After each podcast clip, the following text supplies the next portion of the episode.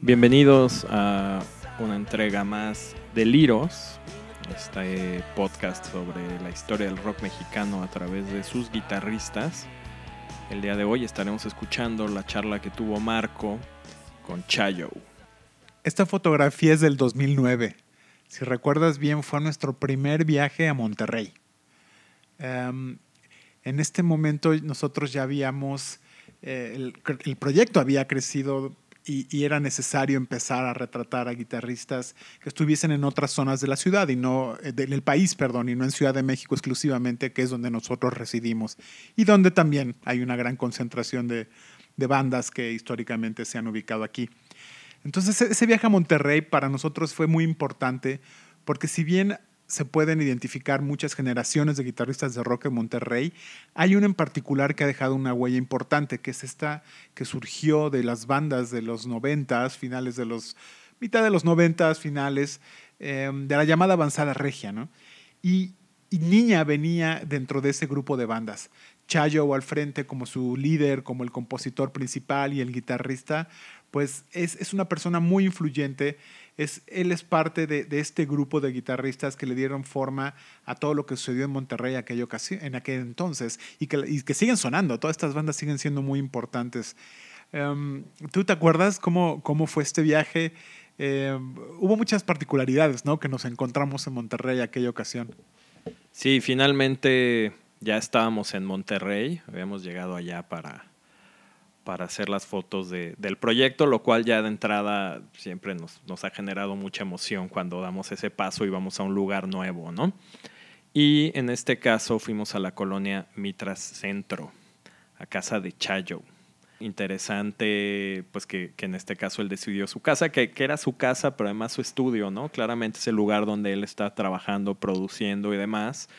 Y bueno, fue buscar cuál era la esquina que para él fuera como representativa de su espacio, de, su lugar, y terminamos escogiendo esta, esta parte donde hay un sillón y tiene su computadora y pedales y cables y todas las cosas con las que está trabajando. Por ahí vemos un teclado y demás, ¿no? Claramente me gusta esta idea de tener todos estos elementos no acomodados, sino en este caos de la creación, ¿no? En este caos de se sienta ahí a trabajar y se le ocurre una cosa y voltea y graba en el teclado y pone una cosa aquí y demás. Entonces me parece que eso, eso es representativo del rock, ¿no?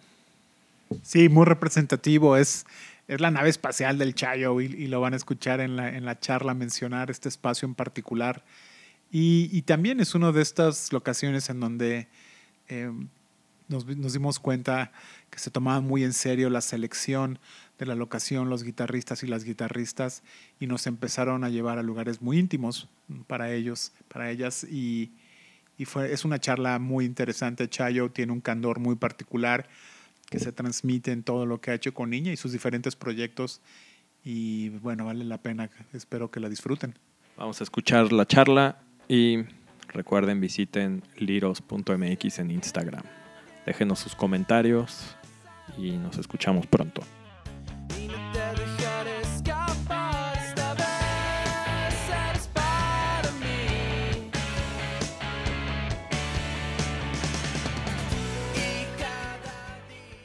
Chayo, por favor, dinos qué guitarra muestras en, esta imagen y, por qué decidiste usarla.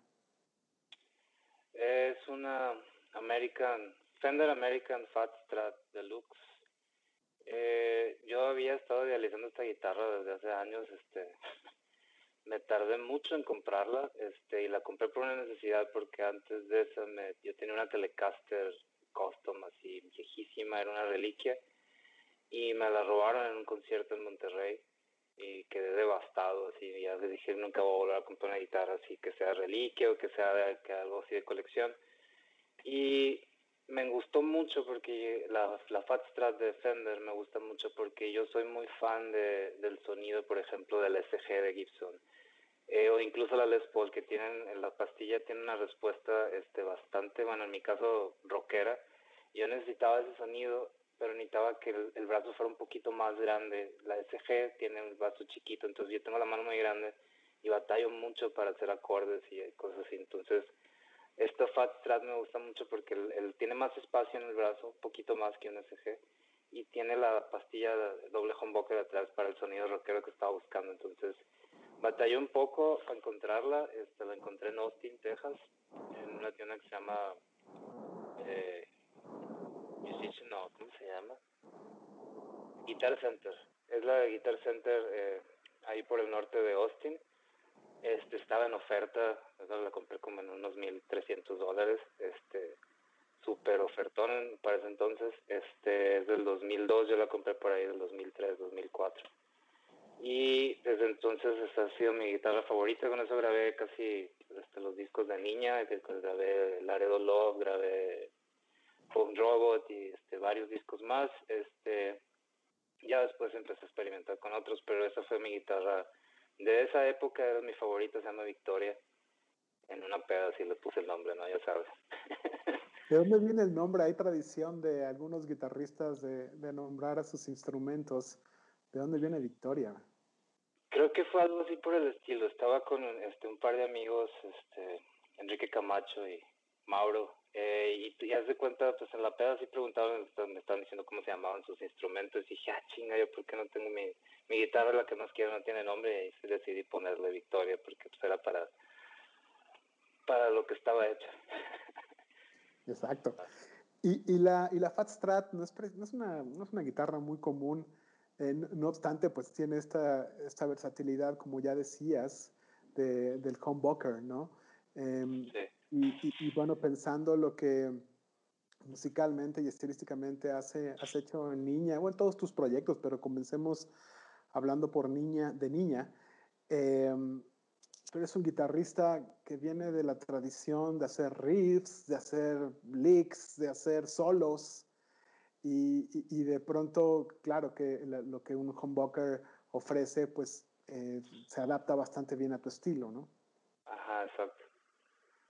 Y em, también hablando de, de, la fotografía, como sabes, el, el, vínculo que une a todos los participantes de este proyecto Liros es el salir con su guitarra, con Victoria en este caso, y también encontrar una locación que fuese relevante a nivel personal o profesional para cada uno de ustedes. Em, ¿En dónde hicimos esta fotografía? Fue en el 2009, por cierto. Fue el primer viaje que hicimos a Monterrey, Carlos Álvarez Montero y yo. Y, y, bueno, nos llevaste a, este lugar, platícanos dónde, dónde es y por qué lo elegiste. Es, una, es un pedazo de, de mi casa acá en Mitras, en Monterrey. Eh, en ese en ese pedazo de la foto este, yo te quise llevar ahí porque es, es, muy especial para mí esa sección eh, porque ahí me junté a hacer un disco de, de otra de mis bandas se llama Dendron entonces ahí pasó mucho de la historia eh, de lo que es Mitras acá en Monterrey. Eh, en, en, ese entonces este, el grupo de amigos que teníamos eh, se nos hizo este, buena idea y chistoso este, hacer una alusión a lo que es Mitras de la misma manera que lo hace Doctor Dre con Compton. en chiste, ¿no? Ya sabes, este Mitras es un lugar así de Monterrey al poniente. Eh, varios este, músicos andan por acá, por ejemplo, este, ¿qué te podría decir? Los División Minúscula viven cerquita de, donde estamos.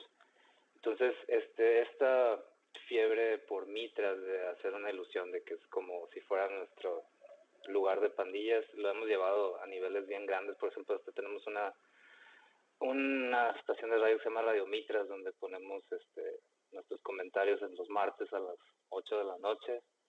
Eh, entonces, de ahí está la ocasión de escoger un lugar que fuera significativo para mí eh, en todo este mundo que vimos de hacer la música independiente y encontrar nuestro lugar en el mundo, ¿no? Entonces, para nosotros, y para mí en especial es Mitras, entonces por eso quise tomar ahí la foto. Sí, hay muchas bandas eh, em, que, que, han salido de esa, de esa área. Y, y, ahora que mencionas de la escena independiente, eh, en mi opinión, Niña que es tu proyecto principal, eh, es como, digamos, es, la quinta esencia de la banda independiente, no solo en México, sino en cualquier lugar. Me refiero, ustedes montaron su sello, se graban sus discos, eh, tienen un pues lo que se entiende como sonido indie, ¿no? Eh, es como por englobar y lo que se fue denominando como indie. Eso suena a niña. Em, la imagen de la banda es indie, en fin, son, son como el, ejemplo de una banda que, que tiene que ver con, con, la vida independiente. Y, y además tienen una, una, permanencia importante. Ustedes comenzaron en, en 96, fue la formación de, de Niña, ¿no es así? Sí. Y, y, en ese entonces, um, esto es algo que has hablado a lo largo de tu carrera, pero pues fue la, fue la época de la avanzada regia y, y, surgieron todas estas bandas y ahí venía Niña. Incluso Niña era una banda a la que admiraban las otras bandas. Eh, yo la primera vez que supe por ustedes pues fue por los Jumbo, cuando trabajé con los Jumbo en el restaurante, ¿no? Y, y de ahí sí. viene toda la anécdota de ella es mi disco y, y todo esto. ¿Cómo, ¿Cómo, era Monterrey en ese entonces? Y, Fíjate que era, era bastante agradable la hermandad que había entre las bandas, este, fueran nuevas, fueran empezando o tuvieran trayectoria. En ese caso, por ejemplo, Jumbo ya tenía un poquito más tiempo tocando que nosotros, pero aún así nos dieron chance de, de abrir conciertos para ellos, de hacer una amistad con ellos. Este, también así conocimos pues a casi todas las bandas de Monterrey. Era, era bastante agradable y, eh, tener este, todo este círculo de músicos trabajando y incluso hasta a veces nos se ponía chistoso de decir este no nos gusta por ejemplo control machete pero somos amigos. Entonces ese tipo de chingaderas pasaban. Era muy agradable. Este yo creo que cierta manera sigue pasando. Este hay una hay ha habido varios como oleadas en Monterrey de ese tipo de de situación donde los músicos se unen y empiezan a hacer movimientos. En Ciudad de México igual Guadalajara igual eh, en la situación específica de Monterrey, eh, yo creo que hubo, gracias a un artículo de donde se hablaba de, de, la avanzada regia, se hizo todo este movimiento, pero las bandas de aquí como que no estaban totalmente enteradas de que estaba pasando eso, de que tenían que ser amigos todos a huevo. entonces estaba muy interesante el experimento social que pasaba en ese entonces. Este, ahorita ya después de, no sé, 20 años, este, casi todos somos conocidos, amigos o nos respetamos de de una u otra manera fue irrelevante si nos gustaba o no lo que tocaban, a cómo cambió el estilo musical donde todos nos quedamos fuera. eh, ahora ya es irrelevante, no somos amigos todos y nos gusta todo y todo lo que habíamos pensado de que no nos gustaba, yo creo que estoy seguro que todos están cambiando de parecer a estas alturas. Pues sí, todo va al círculo completo. Y, y, y en sí. ese entonces, es que además una, una, como ya bien dices, en todas las escenas se manifiesta la colaboración entre músicos y demás, pero desde mi punto de vista y de lo que sé, en Monterrey sí es muy especial y muy particular. O digamos en aquella época, porque me acuerdo que sí, no necesariamente eran todos amigos, pero medio se conocían o iban en escuelas juntos, o ok, estaban los Jumbo y Control, pero también tocaban, si no estoy equivocado, en Pasto y tenían proyectitos que hacían demos y, y, nada más sacaban dos, tres canciones y, y, y, dejaba de existir el proyecto, pero había un, un, vínculo muy importante musical y que además se curtieron todas estas bandas tocando en, en los clubes, ¿no? en, en, los bares de ese entonces. Y eso les dio muchísimo oficio que, que la verdad sonó, apenas se destapó la avanzada regia y, y cuando lo escuchamos personas de otros lugares, el público fue bastante impactante escuchar esta diversidad de bandas y, y todas muy interesantes sí. y sonaban bien, todas. Tuvimos este, una super ventaja que yo creo que muchos de, de, las bandas de Monterrey no lo van a poder desmentir, que tuvimos el Café Iguana, que ese fue un lugar clave para que todos expusieran sus primeras versiones de los proyectos que estaban haciendo y para que fuera un poquito más genérico la respuesta del público. Era un lugar donde colindaban cualquier tipo de género musical, no era nada más rock, había hip hop, había ska, había cualquier cosa. Había más opciones, entonces eso lo hace más flexible a que una nueva música tenga una plataforma donde se pueda exponer. Entonces, si no hubiera sido por el Café Iguana, no, no, no hubiéramos tenido carrera ninguna. Yo recuerdo que la primera vez que fuimos a, Ciudad de México fuimos al Bulldog y en, entre las cosas que dijimos para poder tocar en el Bulldog fue que ya, ya habíamos tocado en el Café Iguana. Entonces fue así como que, ah, ya tocaron en el Café Iguana a huevo, entonces ya lo podemos considerar. No, sí, claro, pedigrí, tocar en el Iguana. Y, y además de, de, de, los foros para tocar eh, tenían apoyo de medios, ¿no? Estaba la, radio, revistas. ¿Cuáles eran los medios? ¿Cómo se llamaba lo que hacía? ¿Desvelados lo de José Ramón? Sí, Juan Ramón hacía un programa los fines de semana este, y exponía bandas locales. De ahí salió Zurdo, por ejemplo. hay unas presentaciones por ahí en YouTube así memorables, ahí donde están todos chavitos tocando. Juan Ramón fue muy importante definitivamente, este, su programa Desvelados, también este, la estación D99 tenían una cosa, no sé si los viernes o los jueves, donde ponían bandas locales, eso también era un apoyo genial. Teníamos el Café Iguana y teníamos otro, otro par de antros también ahí resurgiendo y eso definitivamente nos abrió el paso para que nos llamaran Avanzada Regia o que les llamaran a las bandas que estaban pasando en ese entonces Avanzada Regia. Yo creo que Niña en especial no es parte de eso, no porque no queramos, sino como que somos los que venían atrás de ellos. después de, de Jumbo, después de Plastilina Mosh, de Control Machete, venía otra, este, otra oleada de bandas. También eran medio alternativas, groncheras, este, íbamos nosotros. Eh, pero a nosotros no nos tocaron tantas facilidades sobre todo con los medios, porque al no formar parte de ese primer círculo, como que, por ejemplo, los medios de Ciudad de México ya estaban hartos de todo Monterrey, ya no querían cubrirlo. Entonces, también estaban saliendo bandas de Ciudad de México muy buenas, entonces ya se empezaba a nivelar con nosotros. Lo que no se nivelaba era la venta de discos, porque estaba la piratería, todo lo que daba. Entonces, eso realmente, si no hubiéramos tenido medios de comunicación eh, eh, abiertos para poner cosas independientes, ni hubiéramos existido. ¿eh? Sí, estoy de acuerdo contigo, pero justamente la, actitud de niña y, vamos tú al frente de la banda ha sido esta persistencia eh, y adaptabilidad a los tiempos, porque ahorita mencionas, ok, no, no, éramos necesariamente de la avanzada regia, no obstante, eh, pues sí, estamos haciendo un ejercicio de fechas y de tiempos, pero así, se les, así se les ve. Y, con el favor de, la mención de, Jumbo en, la canción, vamos, de, ahí viene Niña. No obstante, eh, pues has persistido, se ha aferrado Niña y, tiene una particularidad desde mi punto de vista, eh, Niña como banda, que sí se asocia con todo ello, pero también se asocia con la siguiente oleada, con Quiero Club, eh, con, con, Panda, o hasta, hasta más contemporáneos, con Shisa Tease. hay una permanencia de Niña en su sonido que es importante y, creo que se les ubica de esa forma, como, digamos, un tanto atemporales y llevan 21 años tocando. Sí. sí, este, de hecho, ha sido como la constante de tratar de mantener esa línea.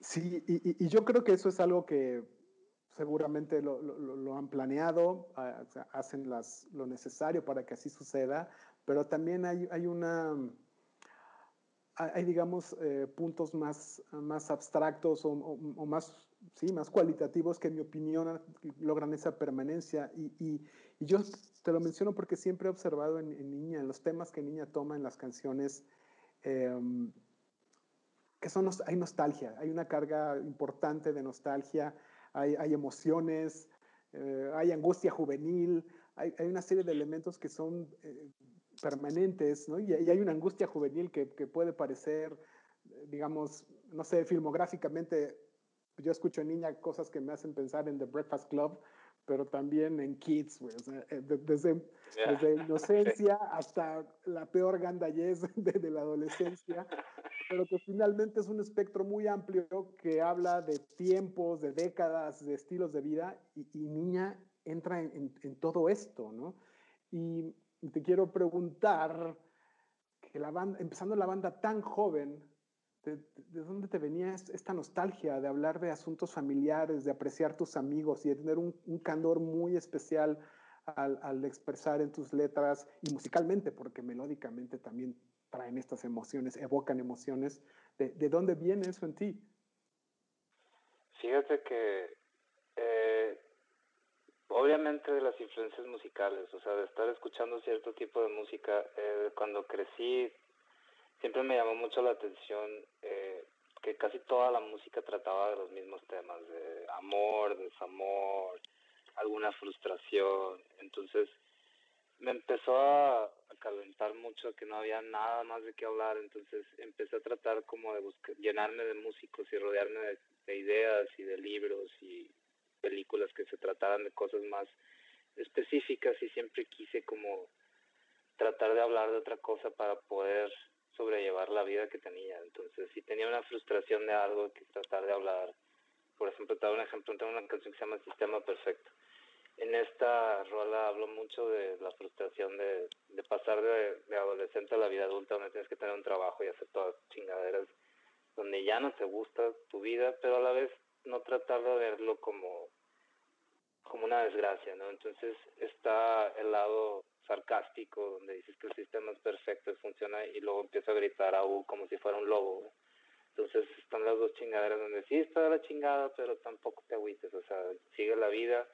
Entonces, eso es como la constante de, de las letras y de la música que mantenemos, como para que tengas un escape de estar chingando. Entonces, obviamente con todas las frustraciones de tener pareja, no tener pareja, de tener familia, de no tener amigos, de estar frustrado con toda la vida, hasta también del otro lado estar agradecido de cualquier cosa y también el rock en sí, por ejemplo, tenemos una rock que se llama Punk Robot, donde ya de plano estoy hablando así de ciencia ficción y eso te libera mucho como músico, es como el estilo de lo que hace Iron Maiden, de estar hablando de eh, situaciones posibles de, del apocalipsis o chingaderas así que son ficticias, entonces te libera como músico, como ideal, entonces empieza a surgir el rock, el metal y todas estas cosas que satanizan pero a la vez liberan a mucha gente de estar teniendo un día difícil y ver a que alguien más también lo ve de esa manera y que está a la chingada y mejor rifea con la guitarra, llénate de metal, este, no todo el rock es malo, alguno que es bueno y a veces el malo también es bueno. Entonces, todos este tipo de cosas entran en juego y hacen más, eh, más pasable la vida más aguantable y siempre hemos tratado, yo al menos de mi lado, de hacer música que se trate de eso, o sea, ya sea para niñas, para mis otros proyectos, incluso cuando me invitan amigos, siempre intento hacer eso. Sí, se nota en todo lo que haces, Chayo. Eh, ya mencionas temas eh, recurrentes en Niña y, y, y vuelvo a, a, a, mencionar que es una banda indie por excelencia porque hablan de eso, de angustia juvenil, pero igual de ciencia ficción y hay robots punks y hay 8 bits, lo-fi, análogo, digital. Hay una adaptabilidad importante que tiene que ver incluso con la tecnología, con, con, la, con la forma de de hacer disponible la música, de comercializarla. Entonces, ustedes vienen desde MySpace, Napster. Sí, exacto. Y, y, y, obviamente, pues ahora están en plataformas digitales y además eh, la banda es muy prolífica, tienen un montón de material allá afuera, ¿no? Son una banda que hace EPs, que hace álbumes, que hacen singles. Eh, todo, todo, todo, esto es, es, es, parte de la permanencia de niña, evidentemente, y, y una motivación para, para, seguir trabajando, ¿no? Hay que mantenerse trabajando. Sí, en, en, eso este, estamos mucho, este, desgraciadamente, eh, he perdido, no he perdido amigos este, físicamente, pero sí los he perdido en el trayecto del trabajo, entonces es muy duro verlos este, partir de un proyecto que pues realmente como, como te decía, como es algo así no tan interesado en de que sea totalmente exitoso como para vivir de eso, sino más bien como para exponer una realidad diferente de lo que se puede hacer con la música. En ese aspecto, pues los que han pasado por la banda eh, se suben sabiendo que a lo mejor no va a pasar nada, pero pues es un, una manera de liberarte y de rockear, que a fin de cuentas este, ahorita va, es muy valioso poder hacer eso con músicos, porque a medida que pasan los años eh, les interesa menos a los músicos por lo que está de moda, ¿no? Entonces, si está de moda algún tipo de género musical, pues ya no van a estar de moda los solos.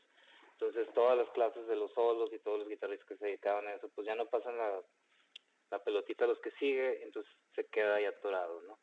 Entonces, esos integrantes que han pasado por Niña han hecho muy valioso, pero pues desgraciadamente no están. Me encantaría volverlos a juntar y pero como ha sido así de libre, este, los que han venido a tocar y los que se quedan, eh, nos lo pasamos muy bien, somos muy amigos y de verdad nos encantaría seguirlo haciendo porque eh, como no siento que haya mucho exposición de eso eh, en cuanto al rock and roll, que no se trata de, de la malandrés, nada más por la malandrés, sino de tratar de proponer algunas ideas creativas, este, realidades diferentes. Así, entonces, ojalá no podamos estar más tiempo tocando ahí con, con los amigos que se van sumando. Este, Ahorita traemos una alineación que es bastante especial. Está, está Alan que toca con, con División, con Búfalo Blanco, Camacho de Ex Resorte, este, Gino y yo que hemos estado desde el principio. Entonces estamos muy a gusto sí ahorita y ojalá este, tengamos un tecladista muy pronto. que nos, nos, siempre nos ha hecho falta niña. Este, hemos tenido Mario, que era un muy buen amigo de nosotros. También Eugenio toca en ayudado. Ese es mi gato. este, pero bien, este, ojalá podamos seguir este, haciendo esto por más años. Que de hecho actualmente están además en ciudades diferentes, ¿no? es, es, difícil reunir a la banda para de, una gira, ensayar, platicar. generalmente nos vemos este, una semana antes de tocar, ensayamos y, va.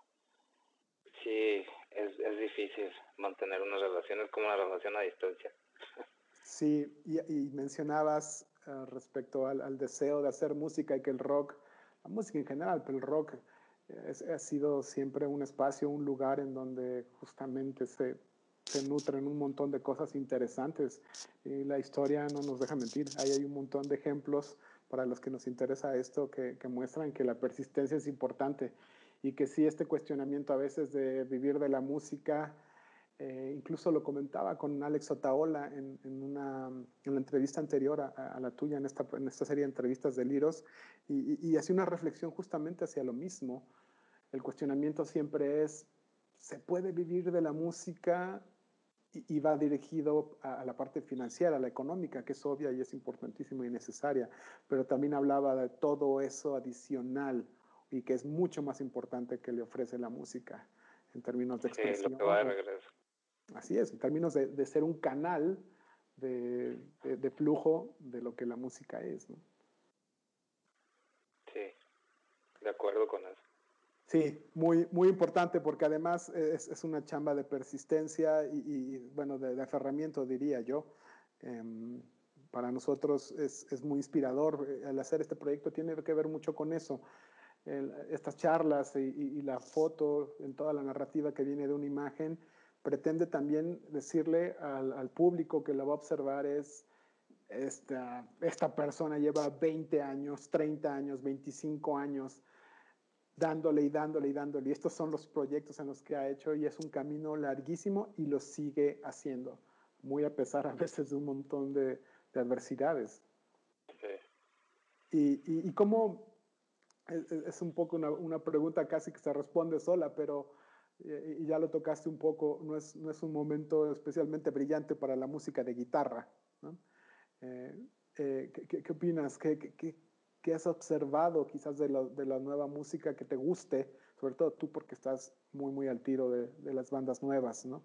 Um, ¿Qué has observado que te guste? Estás, ¿qué, ¿Qué, ves en términos de, de guitarra? Y, y, qué guitarristas te gustan, por ejemplo, de tus, de tus, um, de tus compadres guitarristas? Ahorita soy bien fan de Courtney Barnett. Me encanta cómo toca la guitarra. Eh, también este Bullspeck, el guitarrista de Bullspeck, Dios santo, güey, toca impresionante. Güey. Ese güey eh, fue muy fan ahorita. Este, ¿Son bandas regias las dos? Ah, no, estos son Corny Barnett es de Australia, pero desde de aquí de, de, aquí de los locales, híjole, es que está bien difícil porque tengo flipta de ¿cómo le hago? Estamos, es un pinche monstruo. Eh, Alan Robles, el guitarra con nosotros es buenísimo. Este, Iván Tamés está en Monterrey también, que es su banda mamíferos habituales. De hecho, Iván Tamés fue mi maestro cuando yo era adolescente. Le debo casi todo lo que se tocara a él y a y García, que era el otro chavo con el que tocaba. Este, hay otra banda nueva que se llama Serbia, si se habla de ellos, este, es los no, guitarristas de ahí también. Se, se perdió Serbia.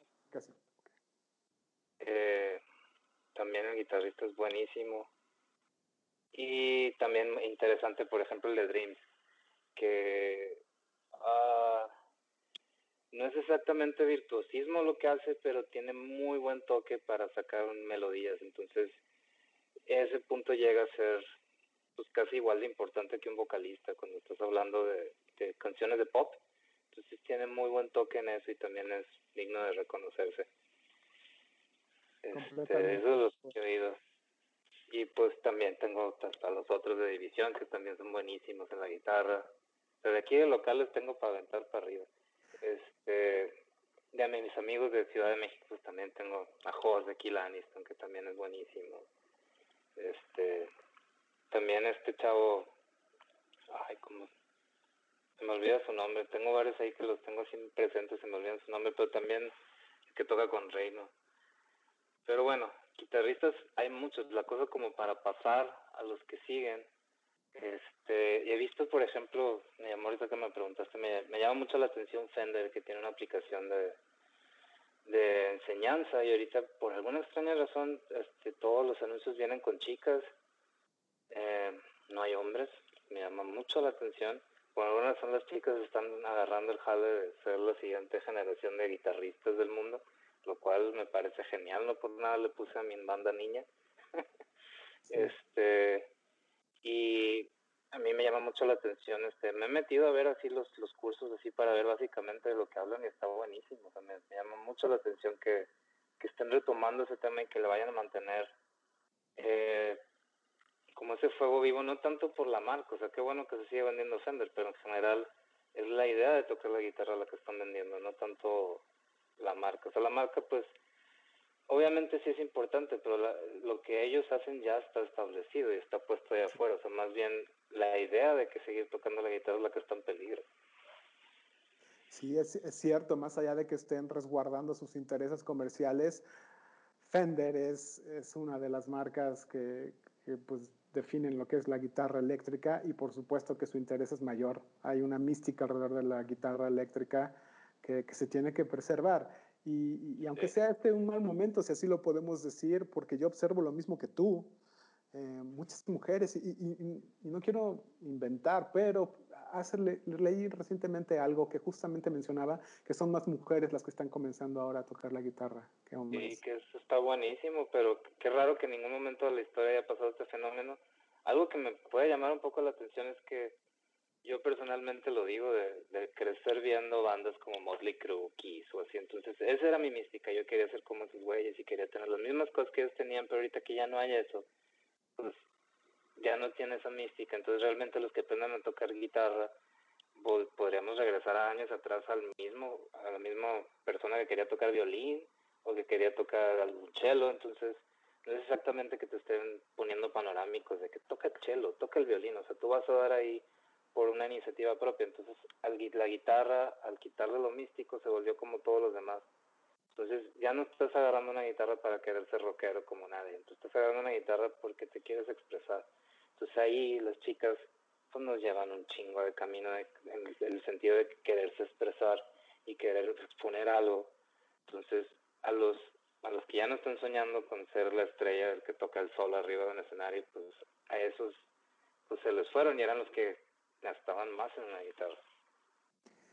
Sí, qué, interesante esto, lo, que acabas de decir, porque también una motivación importante histórica en, la guitarra y volviendo a lo que el rock and roll es, las canciones, el arte, la música, la energía, pero también hay una carga enorme en la imagen. Em, mencionas a los guitarristas de toda esa época, eh, de Motley Crue y demás, y vamos, de las de la historia de la música son de las que más se han basado en la imagen y hasta los que no buscaban ser imagen, hombre, ¿quién, quién puede negar la, la imagen de Kurt Cobain o de Thurston Moore? Los tipos se, se, ven increíbles, así como eran lánguidos con las playeras, con la guitarra hasta abajo, en fin. Y muchas veces compras una guitarra porque justamente quieres parecerte a tal, a, a tal guitarrista, ¿no? Hay un culto a la imagen importante que no se puede separar si, si, eres una, si eres una Les Paul, pues obviamente mínimo quieres ser como Slash o Jimmy Page, Strat, pues no, no, se diga, ¿no? Y el que, el que toques este tema de que es más la expresión lo que probablemente se está manifestando ahora en las mujeres, porque sí, no hay tantos heroínas de la guitarra o diosas de la guitarra como, como hombres, ¿no? Definitivamente. Hay, hay varias, hay, hay, hay diría muchas, pero es una proporción muy menor. Sí, no, a comparación no es al mismo nivel ahorita, al menos como ha dado el tiempo. pero quién sabe con esto que están haciendo ahora. Está, muy interesante que no saber qué es lo que va a pasar con ese aspecto porque me, se me figura muy parecido a lo que haber pasado en los noventas. Este, imagínate toda una producción de Gibson o toda una producción de BC Rich, por ejemplo, que le apostaron a todo el glam y hicieron sus guitarras de picos. Y luego ya Kurt Cobain, ¿saben qué? Váyanse a la chingada. Ahora vamos con las guitarras que estaba en el sótano de mi abuelita, güey. Y vámonos. Entonces toda la producción de las guitarras de picos para atrás, güey. Entonces ahorita va igual, o sea, todas las guitarras que sacaron, este, haciendo la imagen de algún guitarrista donde lo estás este, idolatrando, también para atrás y volvés a la guitarra sencillita que la va a tocar una chica que no tiene que tener picos, güey. Porque de hecho con picos ni siquiera te puedes sentar con ella, entonces va, va mal. entonces estas nuevas maneras de hacer las cosas eh, no la vieron. Por ejemplo, yo veo, por ejemplo, Fender que empieza a hacer estos Frankensteins de un modelo con otro y otro con otro. Eh, yo creo que esa es la misma ideología de que vamos a ver si latinamos a, a algo que esté ahí en medio para ver si se gancha, pero pues está difícil. Yo creo que es una industria que le apostó a una cosa de la música que estaba muy, muy eh, frágil, por decirlo de que iba en algún momento iba a morfar y todo lo que invertiste en hacer la imagen, que es todo esto de picos, guitarras y todo eso, pues ya es irrelevante y vuelves otra vez al mundo de los que hacen clásico. Entonces, está interesante qué es lo que va a pasar. Eh, yo creo que siempre va a haber guitarristas porque es una manera muy, muy fácil, incluso un poquito más rápida que el piano. el piano cuando empiezas a tomar una clase ya puedes tocar una pieza y hacer eso, a comparado de que la guitarra una clase y ya tocas una pieza, el tiempo es más rápido. Entonces yo creo que guitarristas no va a dejar de haber. Eh, guitarristas famosos, quién sabe. Sí, que, si puedo pensar en alguno que en mi opinión todavía tenga el aire de Dios de la guitarra, éxito masivo, eh, fanatismo, locuaz y demás, creo que es, y, virtuosismo, creo que es Matt Bellamy de, de, Muse, eh, de, ah, los, de, los, últimos años. O sea, ese, ese tipo nadie le puede discutir todo lo antes dicho. Es una superestrella y es un, dios con, con, el instrumento, ¿no? Y, pero pues sí, es uno. En esa época que, mencionas había 30, ¿no? En la época del shredding y, en la época de los riffs y, y, en la época del classic rock, pues cuántos había, pero pues ahora sí. es muy interesante porque aparte, o sea, aparte le agregó el, el twist de tecnología. Sí. Le puso un caos para su guitarra y eso fue, ay cabrón, no sé, nadie se le había ocurrido. Muy buena idea.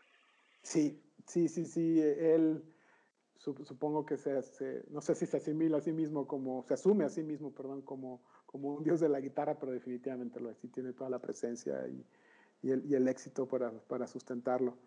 Eh, y ahora, eh, ¿en qué andas trabajando, Chayo? Es, bueno, Niña sigue, ahorita estamos en una estación muy particular, había varios planes para, para girar ahorita con el nuevo álbum Invasores, que, que, estarán ahorita obviamente en pausa, pero ¿qué estás haciendo ahorita que tienes, estás en el tiempo de estudio y demás?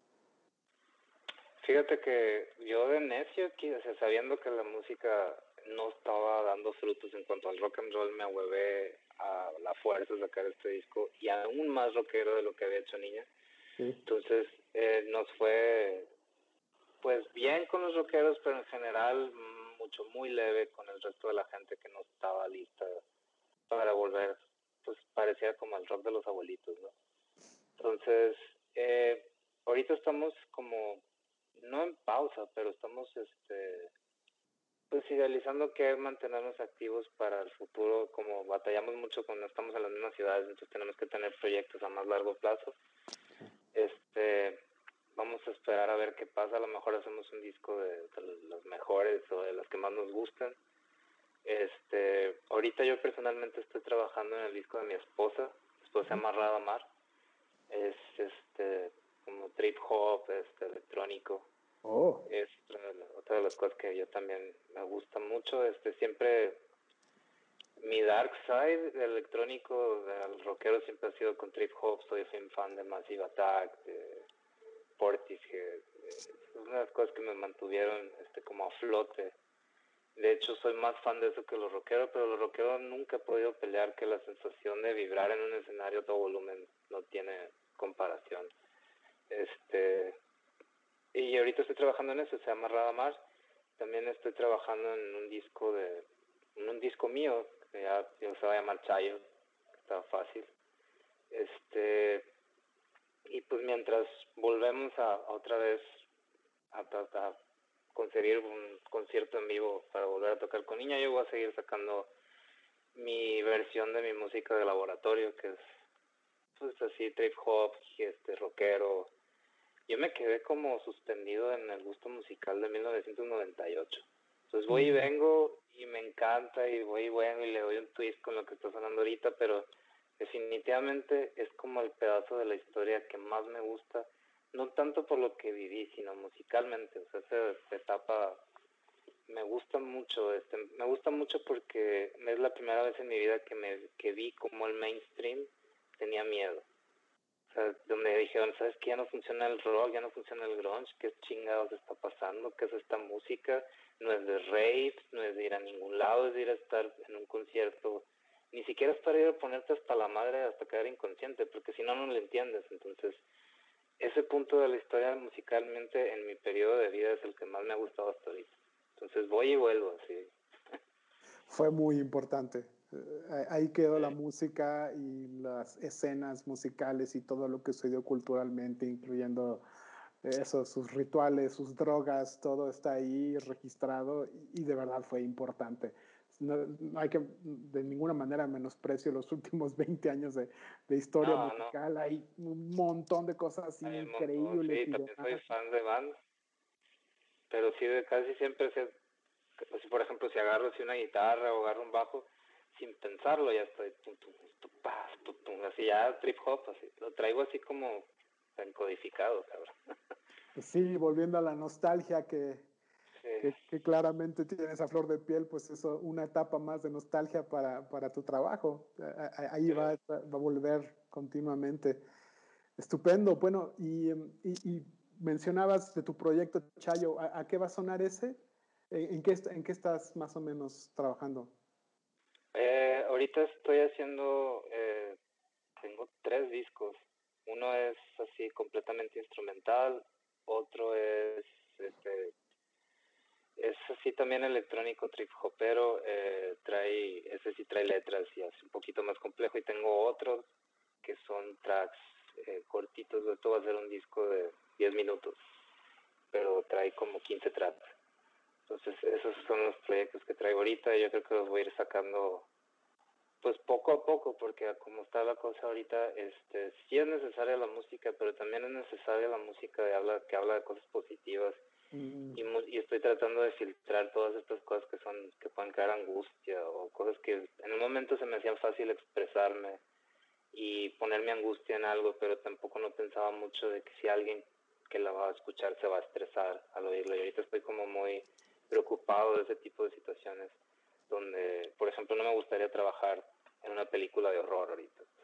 No mm. se me haría como que la mejor opción. Entonces todas las cosas que estoy haciendo ahorita las estoy como tratando de filtrar y ver si esto propone algo para ayudar a alguien o no. Y si sí, lo voy a empezar a sacar. Qué interesante.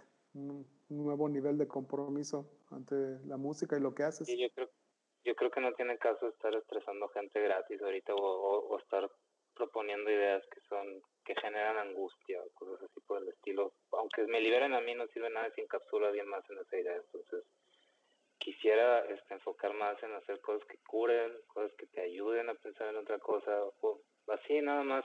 No tiene que ser tan complejo. Este, muchas veces las letras arruinan eso. Lo estaba tratando de ver así como un balance, de cómo maniobrar con eso. Y ya cuando este, pasemos esta crisis en la que estamos, pues ya voy a considerar este, otra vez volver a, a tocar las bandas como Niña, que son un poquito más, digamos, eh, ligeras de pensamiento. Sí, pero con un candor muy especial que ahora con lo que mencionas que estás trabajando, eh, veo que es porque tu personalidad permea en todo lo que haces. Hay, un candor importante y, muchas emociones involucradas y se agradece. Y respecto a Niña, clarísimo la, situación en la que se encuentra, pero yo como un, gran fan de Niña desde su inicio, eh, deseo y, casi quiero decir que confío absolutamente de que ahí va a seguir, se ha mostrado siempre adaptable a todo lo que ha sucedido y, siempre va a ser bien recibido algo de Niña. Así que muchas gracias por eso, Chayo. Es una banda súper importante y, y ha mostrado la, importancia de la resistencia en esto y lo han hecho a su forma con todos sus medios y, eso se agradece y me parece un, ejemplo a seguir para un montón de bandas que estén comenzando ahora o que lleven ya algo de tiempo, que volteen a ver el caso de, Niña, un caso de éxito en mi opinión absoluto. Pues chingón, muchas gracias. Chayo, pues por ahora eso es, agradezco mucho tu tiempo, agradezco que seas parte de Liros es, es, muy importante el que participes y que lo hayas hecho con, con, esta buena onda y, el deseo de, de, aportar y de colaborar que siempre has mostrado. Así que te lo agradezco un montón y, ya nos veremos próximamente en persona. Me dará mucho gusto hacerlo. A huevo, a mí también es un honor ser parte de esto. Qué chingón. Chingón, carnal. Ahí estamos. Cuídese. Sabe. Abrazo. Ay, hermano.